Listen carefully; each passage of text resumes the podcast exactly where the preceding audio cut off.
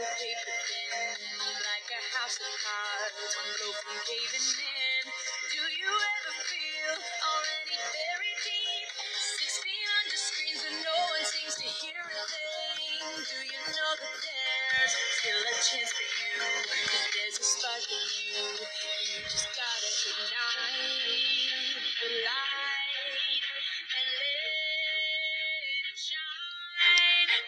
大家好，欢迎收听小薛说营养，我是本期节目的主播小薛营养师。今天呢，咱们节目讨论的主题是关于可乐的。大家都说可乐致癌，众所周知啊，经常喝碳酸饮料对身体有害，不利于人体的健康。特别是碳酸饮料中的高能量，还有口口相传的可乐会致癌等。然而，在人们对碳酸饮料不屑一顾之时，一款零度可乐横空出世，又勾起了人们对碳酸饮料的挚爱。甚至有人拿零度可乐当水喝，渴了猛饮一通。有人说它会致命。那么问题来了，真的会吗？凶手又是谁呢？首先呢，我们来说一下可乐致癌的真相。咱们开庭审理。开庭之前呢，法官一定要先了解一下可乐致癌的真相。曾经啊，多家媒体纷纷报道，在百事可乐、可口可乐染色剂、焦糖色素被曝含有致癌物质四甲基米唑，超标可致癌。但其实呢，事情是这样的。美国媒体2012年报道，可口可乐、百事可乐等饮料中的的确存在四甲基米唑，能够导致动物癌症，属于二 B 类的致癌物。什么是二 B 类的致癌物呢？就是可能会引起动物癌症，但是对人致癌证据不足。在可乐的配料中并没有四甲基米唑。但是它是从哪里来的呢？焦糖色素的特殊的一个生产工艺，它会产生一定剂量的副产物四甲基米唑。六十公斤的成人终生每天允许摄入的四甲基米唑为二点四毫克，那么在这个量以内是没有不良作用的，而检出。可口可乐等碳酸饮料的含量则为零点二毫克每听，也就是天天我们要喝十二听以上才会有致癌的副作用。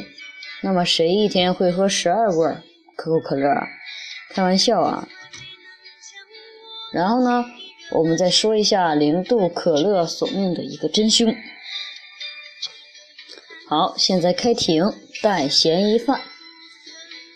零度可乐致癌这个案件呢，所涉及的成员比较多，包括关于跟零度可乐有关的所有配料，像水、二氧化碳、焦糖色、磷酸、苯甲酸钠、阿斯巴甜（括弧含苯丙氨酸括弧完了）、安赛蜜、柠檬酸钠、咖啡因、焦糖素以及食用香精等，以上均为嫌疑犯。那么问题又来了，这么多人，凶手是谁呢？水、二氧化碳均无作战嫌作案嫌疑，焦糖色已经审理完毕了，无罪释放。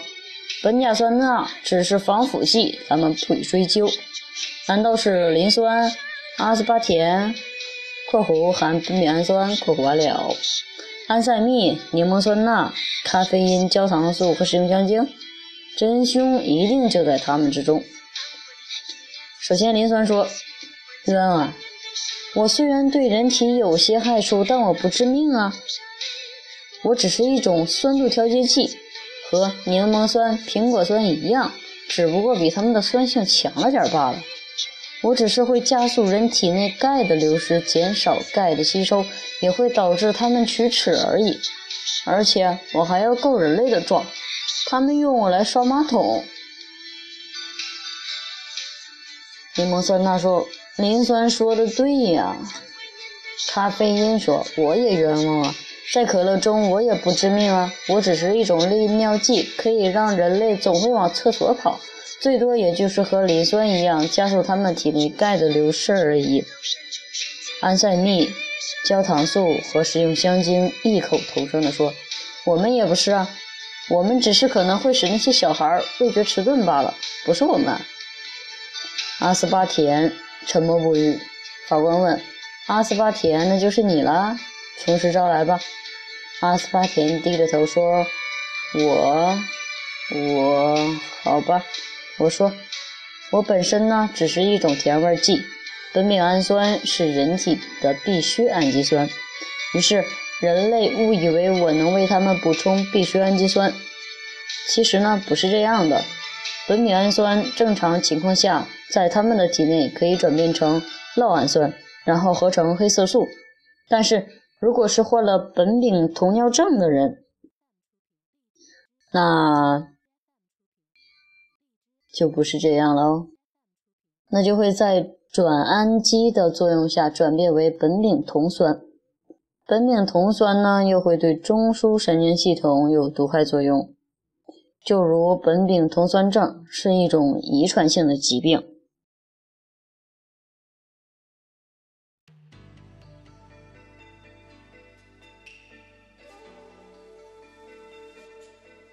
当父母双方都带有苯丙酮尿症基因，并且将其遗传给子女的时候，子女就会得苯丙酮尿症。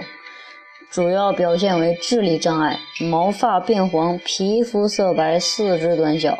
尿还有一种鼠臭味，有时还有癫痫发作。他们就要注意限制苯丙氨酸的摄入量，三十到五十毫克每千克的体重。当然，不摄入最好，摄入过多的话就会。法官说：“原来是你，事情终于水落石出了，将无关成员释放，拘留阿斯巴甜含苯丙氨酸。零度可乐一案终于真相大白。零度可乐呢是可以喝的，它所含的能量几乎为零，不会引起能量过剩，也不会引起发胖。”但是呢，要注意不要过多的摄入，而且呢，要记得刷牙。患有苯丙酮尿症的人要时刻注意，最好不要喝。那今天的小薛说营养到这里就结束了，感谢您的收听，我们下次节目再会。